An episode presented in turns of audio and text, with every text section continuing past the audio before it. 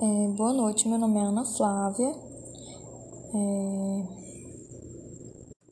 Boa noite, meu nome é Ana Flávia, sou aluna do primeiro semestre de Direito da Faculdade Vidal. Esse podcast é para falar sobre o tema Inteligência Artificial e Direito Processual, vieses algorítmicos e os riscos de atribuições de funções decisórias às máquinas.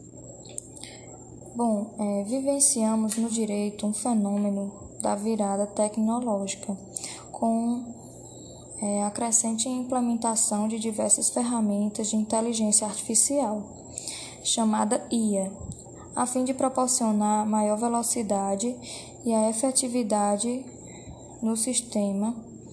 Contudo, tais tecnologias trazem diversos benefícios, em especial para o desempenho de tarefas repetitivas e a organização de dados. A implementação desse sistema apresenta diversos riscos para a correção e a legitimidade dos sistemas, tendo em vista a perspectiva do devido processo constitucional. A inteligência artificial funciona a partir de sistemas de dados programados para dar respostas conforme a base de dados disponível. Esse sistema recebe o nome de algoritmo. Os sistemas tecnológicos que utilizam a inteligência artificial são cada vez mais utilizados na aplicação do direito. Esses sistemas também podem conter valores simultaneamente embutidos no seu design tecnológico.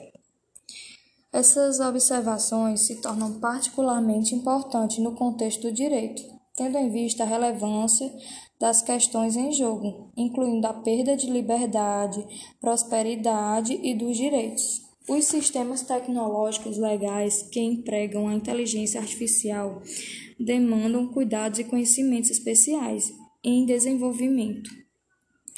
Uma vez que o uso da inteligência artificial pode levantar problemas específicos em relação a valores embutidos os quais podem ser relevantes, mas difíceis de observar.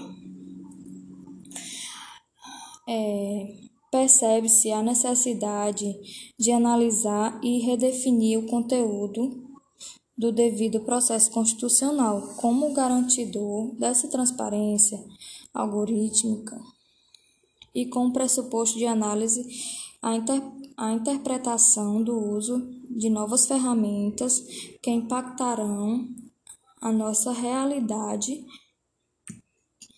na prática e nos atos processuais por todo sujeito do processo.